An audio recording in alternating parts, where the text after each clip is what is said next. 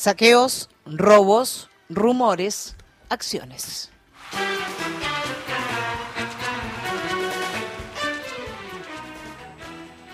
Para, para empezar por, por algún principio, por algo, lo primero que me cabe señalar acerca de los episodios que se están produciendo muy particularmente en la provincia de Buenos Aires, muy peculiarmente en el conurbano bonaerense, en algunos otros lugares del territorio nacional también, con menos intensidad y con menos virulencia, y esto tampoco se debe sobreestimar en términos políticos, porque el conurbano bonaerense explica, bueno, una parte importante, importantísima, se dice Weinfeld, de la población argentina, de su núcleo de actividad, de su producción, etcétera, y entonces, este, bueno, es uno, es decir, no solo es un núcleo electoral, sino también es un núcleo político, un núcleo social, en fin, y un laboratorio social a su modo. Desde ayer, por lo menos, o de anteayer a la noche, eh, o a la primera mañana, venían circulando y vienen circulando eh, mensajes de WhatsApp, en grupos de WhatsApp, es facilísimo, hasta un punto, pero es fácil, crear un, un, grupo con una identidad no precisa, con un número de teléfono que se consigue por ahí, vincularse, ponerse seudónimos o socias e ir recorriendo. Esos grupos a la vez no son hiperherméticos si es que lo pretenden, no son hiper cerrados y rápidamente se divulgan, se viralizan en jerga y se van conociendo en determinados otros lugares. Eh, desde entonces, desde anteayer a la noche, se viene anunciando, prenunciando, rumoreando y demás la existencia de dicho con una expresión generalista no más, de saqueos en numerosos lugares de la Argentina, desde esta ciudad autónoma de Buenos Aires, la capital, hasta muchísimas ciudades del interior. La primera reacción de muchas autoridades, que, fue correcta en la mañana y en la tarde de ayer, fue responder a estas cadenas en el sentido de que muchos de los hechos que ya se estaban preanunciando con lugar y hora no se estaban produciendo. Esto lo hicieron entre otros y la designación que hago ahora y Martín en cualquier momento me glosa y me mete más, pero no importa, digo, lo hicieron, por ejemplo, el intendente Morón Lucas Di y él, que, es, que es, digamos, de, de, de Unión, integra Unión Popular, y el eh, gobernador radical de Mendoza, Rodolfo Suárez. Rodolfo Suárez hizo un mensaje, ¿no? dijo esto es falso, no teman, hagan su vida normal, sabemos que hay una mala intención. Lo que planteó era, era muy, muy sensato y razonable y era también la forma de transmitir tranquilidad. Hubo figuras, autoridades que también dijeron, bueno, denuncien, avisen si esto llega, se ve. Los vecinos lo iban haciendo y lógicamente lo primero que se cree, lo primero que crea una ola de rumores sobre algo que ya sucedió en la Argentina y que muchas personas no han visto suceder en los últimos tiempos, pero tienen inscrita en su memoria colectiva y en su experiencia colectiva, es que los rumores van generando en parte, la realidad que pregonan. Si yo dijera, van a llegar 800 cohetes de la Luna con, con monstruitos verdes parecidos a ET, petizo, que pueden, digamos, eh, digamos, pueden conseguir que un árbol se seque tocándolo con el dedo, bueno, todo el mundo mirará para arriba, no mirará, pero esto se desmiente rápido y fácil. Puede haber algún problema en un aeropuerto, alguien que espere un avión, yo qué sé, pero no hay. Pero cuando se habla de acciones colectivas veloces contra la propiedad en un contexto de dificultades y demás, esto va generando su cuestión, porque aparte se van generando remedos o ensayos de respuestas. O sea, los las posibles víctimas de estas conductas se preocupan, llaman a la policía, se resguardan, se arman. En muchos casos, aparte, tienen una relativa práctica de estar armados o algo por el estilo, y rápidamente se va contestando y diciendo. A esta altura, a la altura de hoy, se han producido una, una cantidad de hechos que no me atrevería, varias cosas. Yo no tengo una noción precisa e estructurada de lo que está sucediendo. No creo en todas las fuentes oficiales como criterio, por mi formación como periodista, vos lo sabés, no tengo tampoco por qué creer que todos mienten, cosas pues yo más bien me parece hay una situación de relativa incertidumbre donde se han producido una cantidad de hechos que en sí mismos son preocupantes y a partir de los cuales te deslabono alguna serie de planteos que no van a explicarte cuántas personas son, quién las comanda, quién las dirige y cuáles son sus proyecciones. Bueno, me pero si no me habla de esto, ¿qué te hablo? Te hablo de la información que hay y de lo que yo puedo decir con un grado de responsabilidad que exige, creo yo, y otros opinan distinto, manejar un micrófono y hablar en público, aunque por supuesto lo que pase no depende de lo que yo diga, lo que yo diga tiene que ser emitido como si importara. O sea, yo tengo que hablar como si mi conducta determinara las consecuencias que se van a producir, creo, casi de cualquier manera o de otra forma.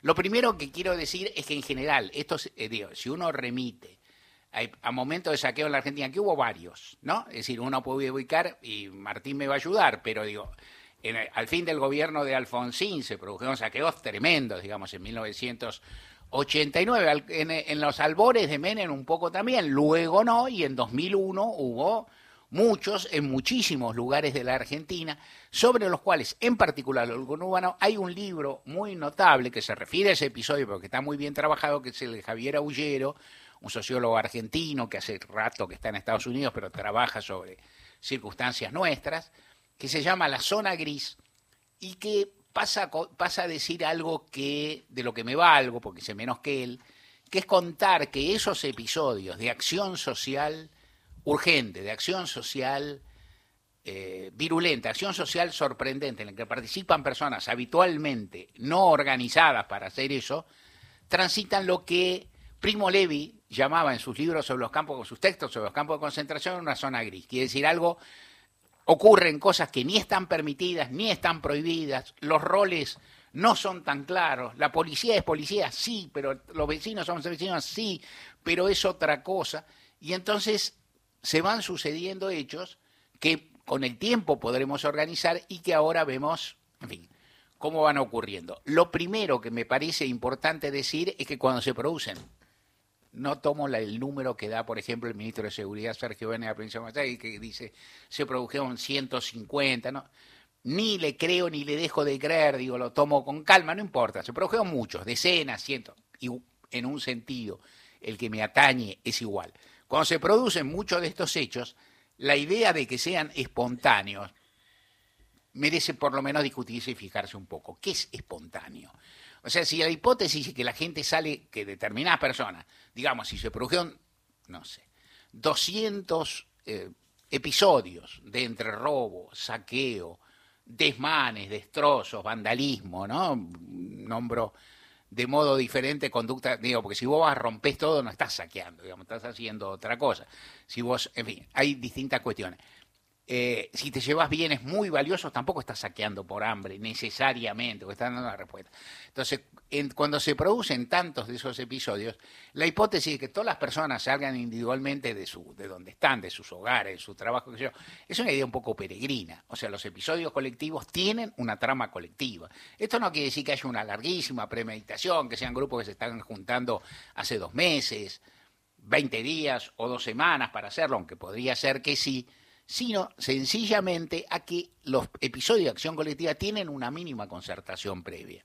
No puede ser que se junten. ¿Cómo hacen para juntarse 20 personas que no pertenecen ni a un sindicato, ni a un equipo de fútbol que se entrena en el mismo lugar, ni a una familia y se congregan? Bueno, alguna forma de organización tienen que tener.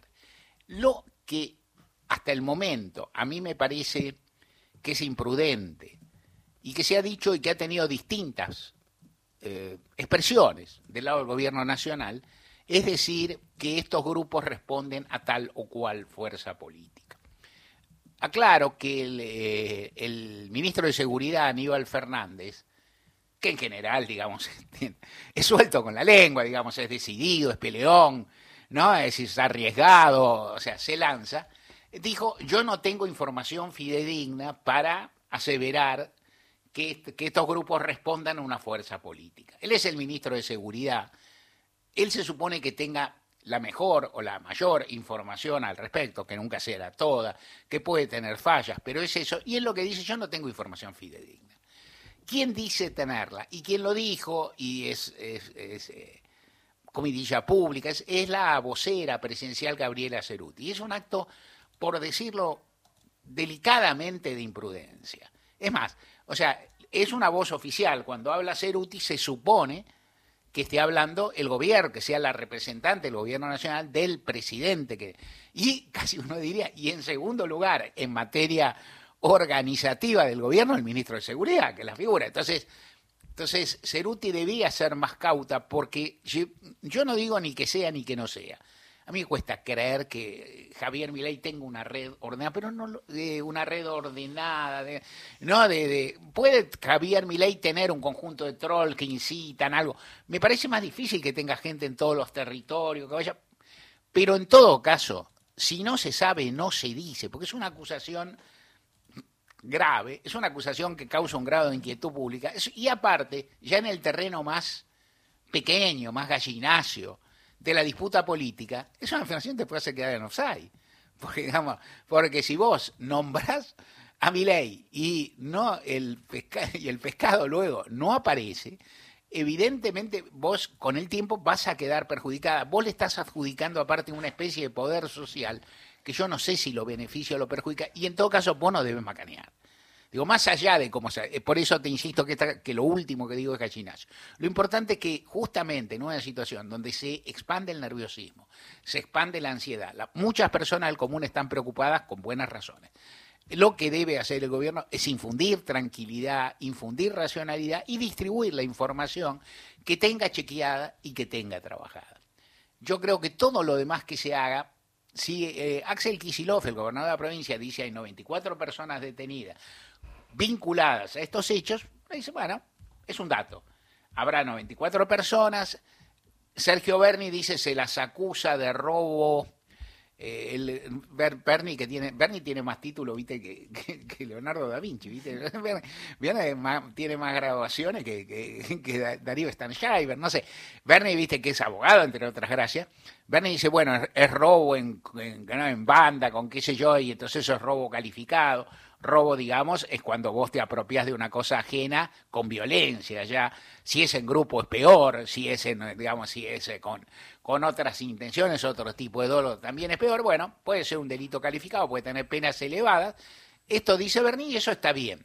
Cuando Berni dice que se le imputa eso, no quiere decir que estén condenados por eso, porque la condena obviamente no la va a producir Bernie ni nadie que pertenezca a ningún poder ejecutivo de, de la nación, sino los jueces. Las personas que están ahí serán sometidas, pues, a juicio conforme las leyes nacionales y habrá que investigar. Es bueno que haya personas detenidas. También va a ser bueno, tal vez no en este momento, que se difundan imágenes que tengan las, las, autoridades oficiales, más o menos sistematizadas, más o menos editadas para que se sepa exactamente de qué se trata. Bernie agregó que han visto muchos menores, cada uno, cada uno siempre se inclina para, para el lado que le cabe.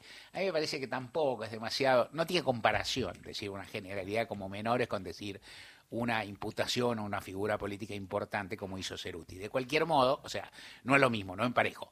Pero cuando Bernie dice hay muchos menores también está apuntando aparte de un discurso punitivista que le es muy caro. Y yo no sé cuándo, si Bernie está en este momento en mucha actividad, que siempre lo está, moviéndose por muchos lugares, que siempre está recogiendo mucha información, él no está en todos lados, ni siquiera está como testigo presencial, estrictamente, le pasarán videos, le pasarán información.